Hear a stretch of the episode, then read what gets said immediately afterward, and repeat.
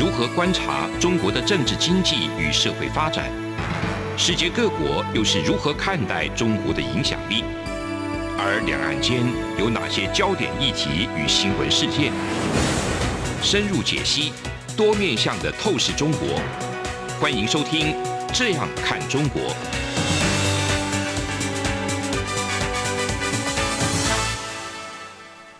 各位听众您好，我是主持人蔡明芳。您现在收听的是中央广播电台的《这样看中国》节目，蔡明芳时间。那我们今天呢，要来跟各位听众朋友分享的主题呢，是有关于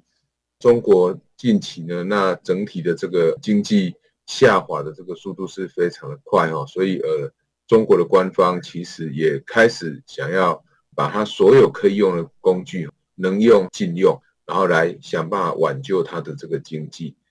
很多的主要的这个经济体呢，主要的经济的这个分析师呢，也都在下修中国的一个经济的成长率。我想中国的这个经济成长，我们先前就有跟各位听众朋友讲过哈，中国它有可能会是在这个乌俄战争之下受害最大的这个国家。之前我想有很多的这个研究机构谈到中国的这个经济的时候，很多人甚至都一直不断的在强调，就是说中国有可能会是在乌俄战争之下的得利者，因为中国跟俄罗斯的一个交好，所以这样的一个战争可能就会影响到美国，影响到欧洲，那所以中国在从中可以有一些得利的这个机会。但是我想到目前为止，吼，这样的一个想法已经被证实是不正确的。那为什么会不正确呢？其实有一个很重要原因，就是之前在节目之中有跟各位听众朋友分享过，为什么我们会认为说中国是乌俄战争之下最大的受害者？最重要的原因来自于战争，它是导致整个全球经济的成长下滑很重要的原因。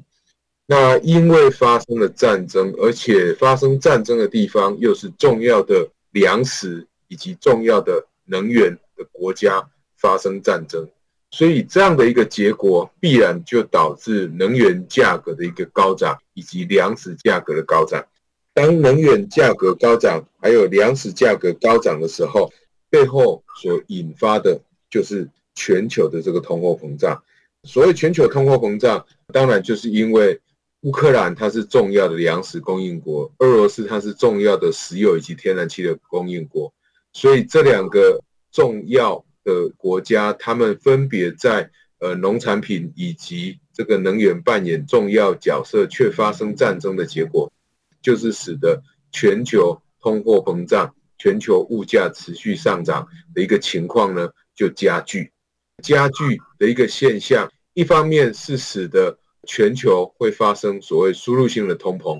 第二个是因为战争的结果，所以它就会。导致很多的这个国家呢，人民就会预期经济可能会不好，因为战争毕竟就会导致整个地缘政治的一个不稳定。那地缘政治的一个不稳定呢，它就会导致，比如说欧洲还有美国，那这两个主要的经济体，就是美国以及欧盟这些国家，那他们的经济成长必然就会下滑。哦，因为战争。呃，我想没有一个人会是赢家哈，大家都是输家。发生了战争以后，那当这个物价高涨的时候，除了这个战争导致人们对未来经济成长的预期会下修以外，看坏未来的这个经济成长，战争最重要的就是它导致的物价上涨，那会使得物价上涨会去排挤掉你其他这些奢侈品。或者是像呃现在最重要的这些三 C 产品的一个支出，那我想这个现象也慢慢的在发酵了，因为呃我们可以看到许多的这个厂商，特别是半导体的厂商，都不断的在开始释出订单，未来可能不会太好的这个讯息哈，那特别是还有砍单的情况在发生，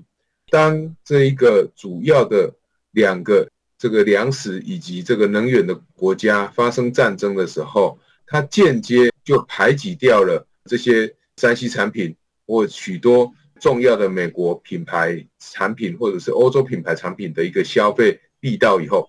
它背后必然就会进一步的去影响到身为这个世界工厂的中国，它的一个经济成长力道。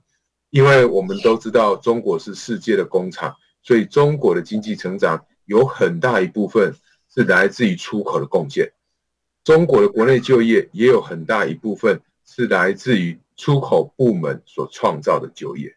所以一旦出口这一块萎缩的时候，必然就会导致这个中国的就业也会受到影响。所以当出口部门赚到的钱变少了，出口部门的这个生产能量降低了。那就会使得中国的经济呢，在这一个部分就会受到很大的打击。哦，我想这个是为什么我们会认为中国的经济会是在乌俄战争下很大受害者一个非常重要原因。原因来自于一个是粮食的主要输出国，一个是这个能源的主要输出国，发生了战争，导致的剧烈的这个物价上涨。那这个输入性的通膨的结果，当然对中国的影响会非常大。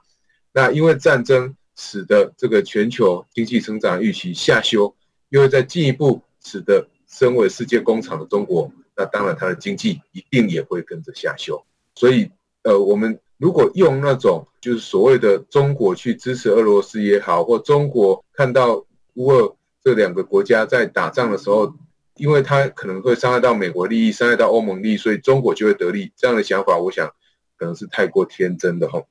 呃，我们上礼拜跟各位听众朋友有介绍到，就是整个呃中国的一个经济呢，它不好的情况有多严重哦。我们可以从中国在上个礼拜哈，它所公布的四月份的经济数据，就是社会的消费品零售总年增率呢是衰退了十一个 percent，大概是二零二零年三月以后，也就是两年的一个这个新低。当然，最主要下滑的原因跟汽车也有很大的关系，所以。中国在近期也想要推动所谓的汽车下乡这样的一个做法，但是呃，汽车下乡的做法，我想任何国家都一样，然后就是说，当你在推动这些刺激措施的时候，那汽车它是一个非必需品，对有一些人来讲可能是必需品，但是对在经济不好的时候，汽车可能不是我主要或一定要消费的。那中国在现在这样的情况之下，想办法要去刺激。汽车的消费这个力道到底有多强？我想还要再进一步观察。为什么呢？因为事实上，中国在除了这个出口部门受到很大影响以外，中国自己本身的这一些房地产的这个部门呢，其实呃，我想这个去年以来呢，一直不断的去受到打击，特别是整个恒大集团，还有像这个桂碧园、万科这一些。他们的这个销售呢，在近期所公布的数据呢，其实呃也非常的不理想哦。根据这个中国国家统计局他们在五月十六号发布的这个房地产的销售数据显示哦，四月份的房地产的销售额是较去年同期，就是四月份的时候，大概衰退了四十六点六个 percent。一到四月的话是年减了二十九点五个 percent，也将近降了三成。其中呢，呃，我们可以看到这个三大房企，像桂碧园、万科、保利发展，中国三大这个房企呢，他们的这个销售额呢，一到四月的话是比去年减了大概四十二个 percent。我想这个也说明了为什么中国的人民银行要一直不断的去调降存款准备利率，去引导这种房地产市场的这些房屋贷款、土建融贷款这些利率下降，很重要的原因就是。它整个房地产的一个呃销售金额是不断的在下降。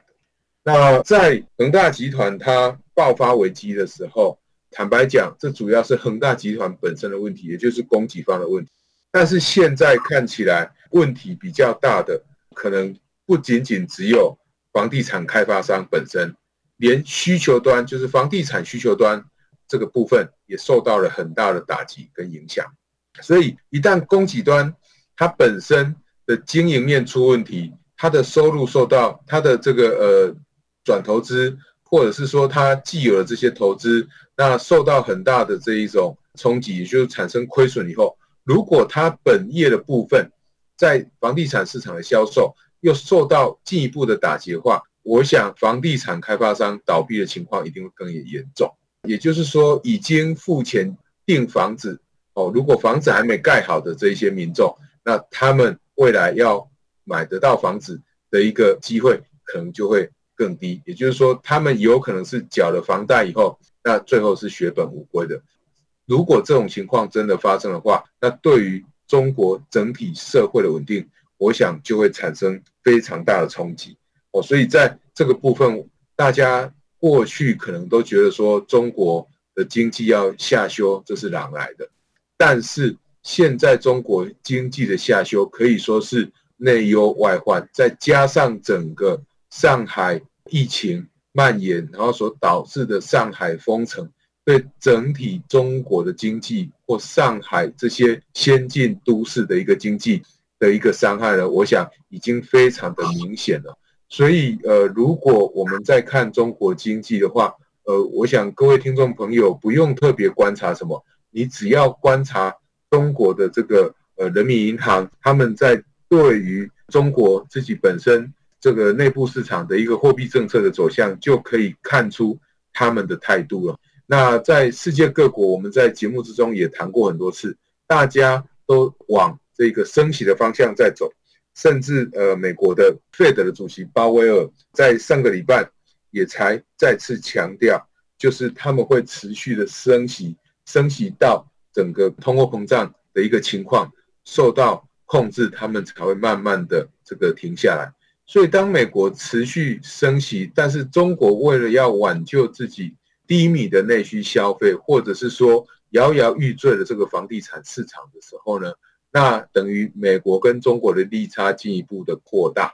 因此呢，资金外移的一个压力一定会更大。那我们都知道，现在美国在推动所谓的 friendshoring，就是友岸外包这样的一个情况，朋友的友就是友岸外包，就是。慢慢的要降低对中国依赖这样的一个 outsourcing 的一个方式以后呢，必然又会对中国经济产生进一步的冲击。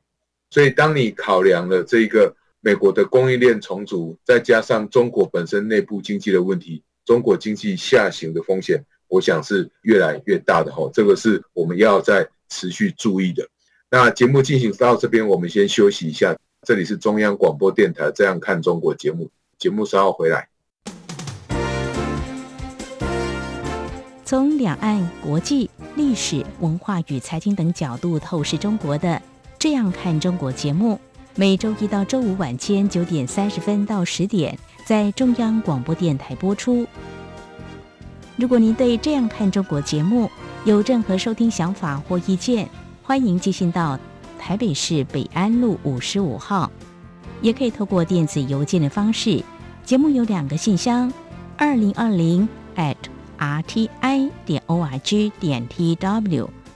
或是二零二零零二零三 n e w s at gmail. 点 com。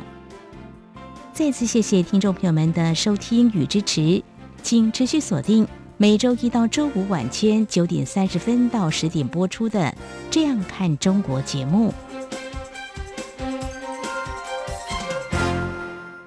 各位听众您好，我是主持人蔡明芳。您现在收听的是中央广播电台《这样看中国》节目，蔡明芳之间。节目的前半段呢，我们跟各位听众朋友谈到这个整个中国经济下行的一个风险，以及我们呃去观察中国经济下行风险的一个呃指标。那除此之外呢，因为我想也看到了整个中国经济。下行的速度其实是非常的令人有感的哈，所以呃，中国的这个国务院的总理李克强呢，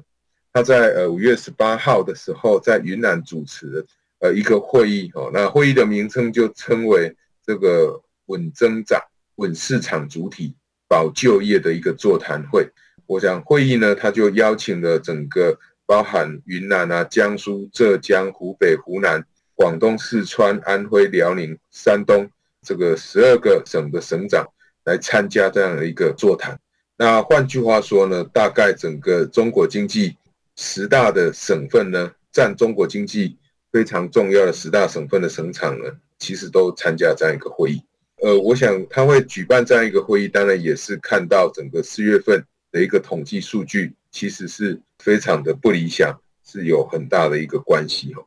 除此之外呢，其实人民银行跟这个呃银保监会呢，也召开了主要的金融机构的信贷形势分析会议。那在他们这一个呃中国的会议里面，他们就指出哦，要落实政策的要求，要保持房地产信贷的一个平稳增长，要支持中小微的这个企业，还有个体的工商户，还有货车司机贷款受疫情影响的这一些个人住房消费贷款等等的这一些，呃，我想他们的政策宣示其实也。指出了中国目前需要支持的这一些信贷的一个呃目标到底是哪一些？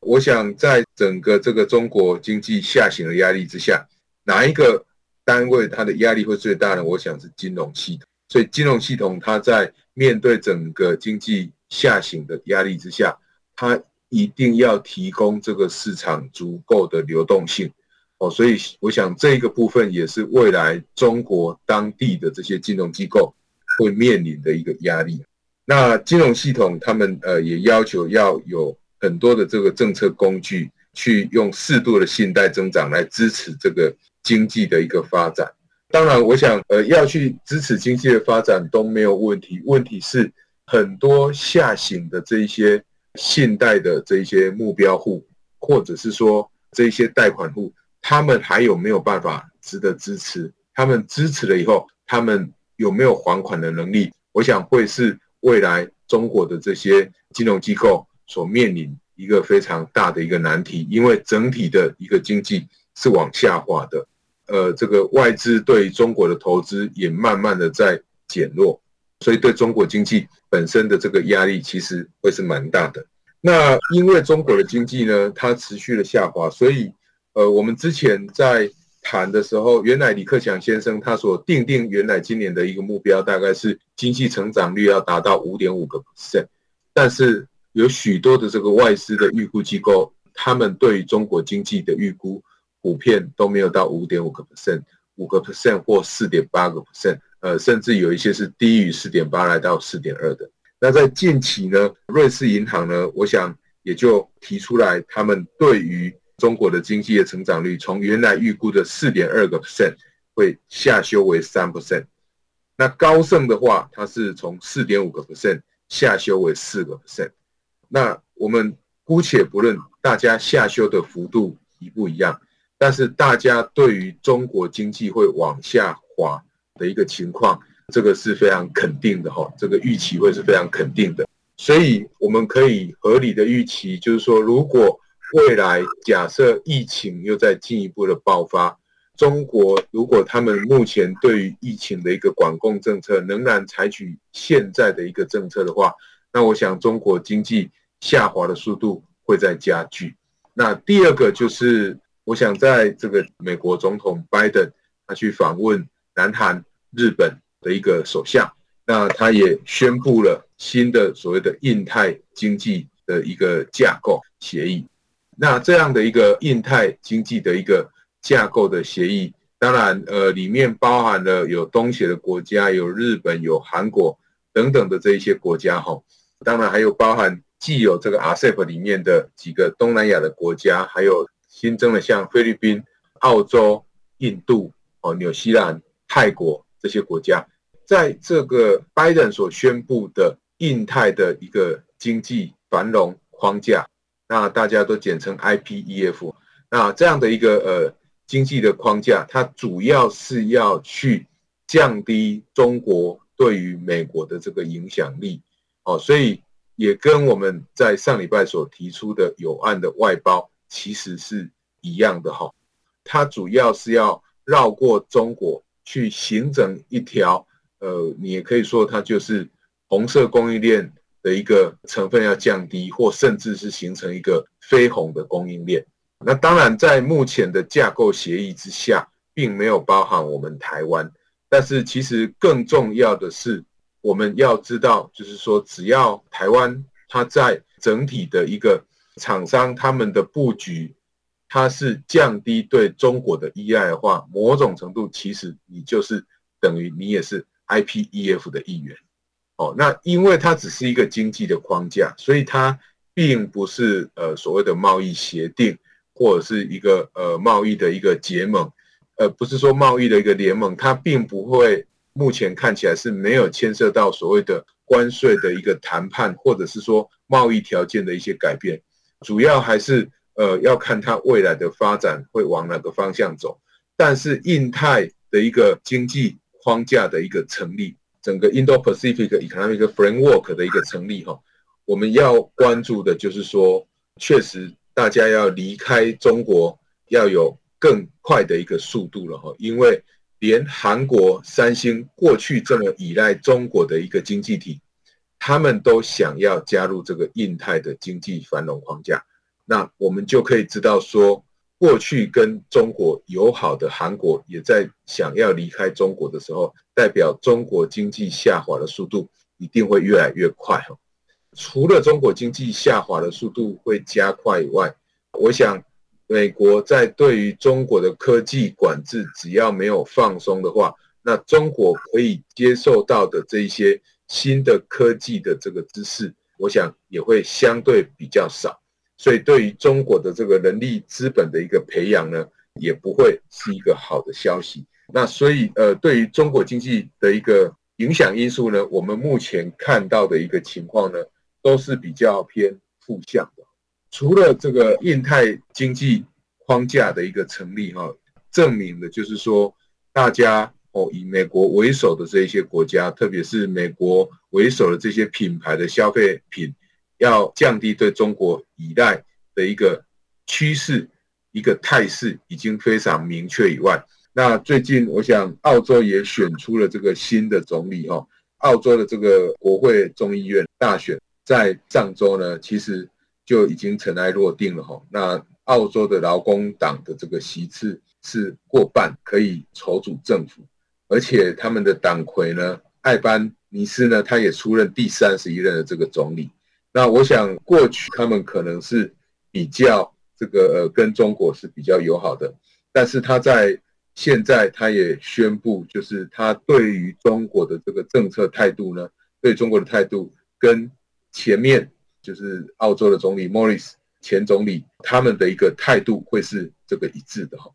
我想在这一周美日印澳呢，他们也在日本这个要举行峰会，那讨论如何去。制衡中国与日俱增的这些经济影响力，那这个部分其实都会对于中国带来不好的一个影响哦。特别是中国面对世界开始对他的一个态度在改变的时候，他自己本身的做法反而是让大家在加速改变，而不是让大家去了解到说哦，中国并不是你们想的那么不好，没有像你们想的那么坏哦，反而做的方式呢，跟我们一般的认知。是让更多的人把中国视为竞争、视为战略竞争的这种对手，我想这个对中国来讲是非常不好的。特别是中国在所罗门群岛签署这个安全合作协议呢，其实对目前这个劳工党来讲一定不是好事。所以，我们如果考虑了美日印澳这个 QUAD 这个协议，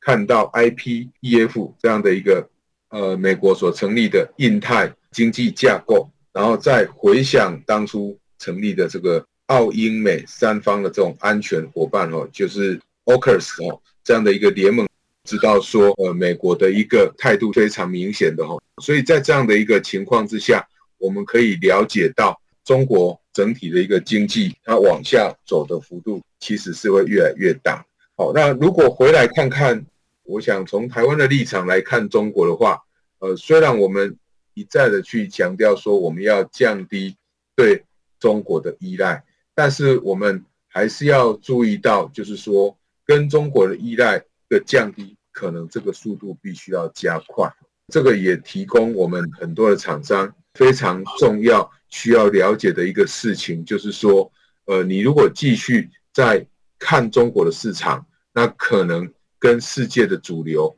会是完全相反的。当然，美国最近因为通膨的问题，美国的一个贸易谈判代表这个戴琪，他也说他要从战略的角度来看美国跟中国之间所谓美国对中国课征的这个高额关税应该要怎么处理？哈，也就是说，是不是有可能有可能来降低对中的这个关税？这是另外一个值得思考的问题。但是，美国去降低这个关税的目的，绝对不是因为要对中国友好，而是因为美国自己面临的高通膨的问题。当你面对这个通膨问题的时候，又是输入性通膨的影响因素很大的时候，我想各国的政府第一个想到的就是有没有办法去调降这个关税。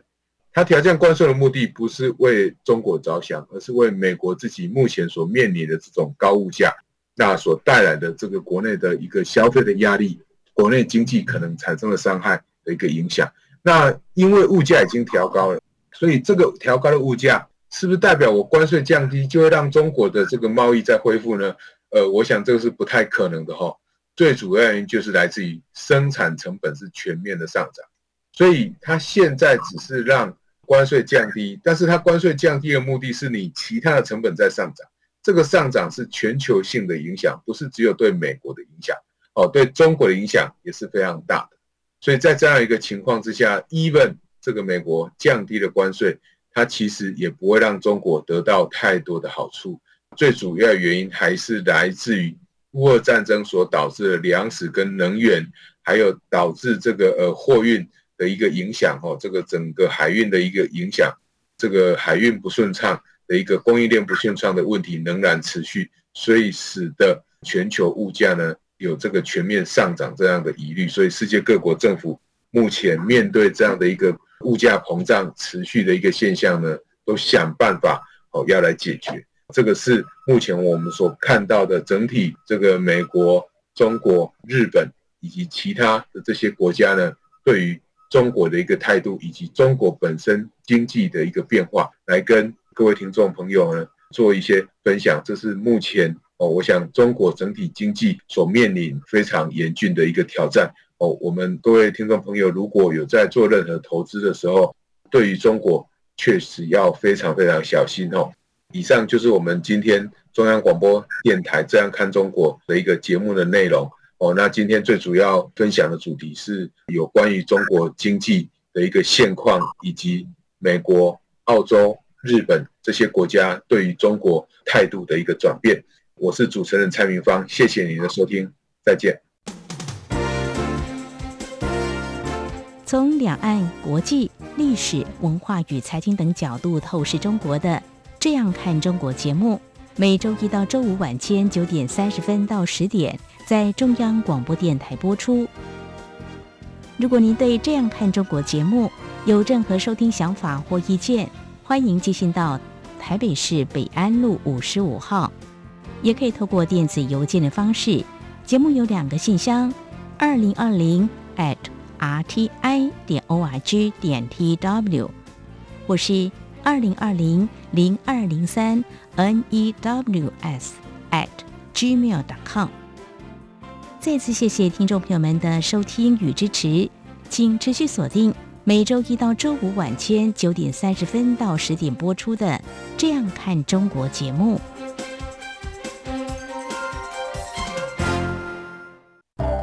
儿子啊。等一下，陪我去一趟邮局。妈，你去邮局要干嘛？去领钱转账。哦，不用这么麻烦啦，转账不需要临柜哦。嗯，这怎么可能？不去怎么提钱啊？行动邮局 App 通通都能搞定啊！新一代行动邮局 App 支援扫码收付、无卡提款、转账、线上缴费，少了携带现金的危险，也没有付错钱、找错钱的问题哦。哇，这听起来还不错哎。是啊。有了它，线上转账缴费省时又方便，你就不用再去领钱缴费那么麻烦了。哦，对了，如果你要去邮局，据点预约功能还能够帮你排队先抽号码牌哦。哎呀，真的很方便哎。那我们现在就去邮局办理申请。哎呦，不用啦，用金融卡搭配读卡机就能够在家申请喽。现在我们就上邮局的官网查查吧。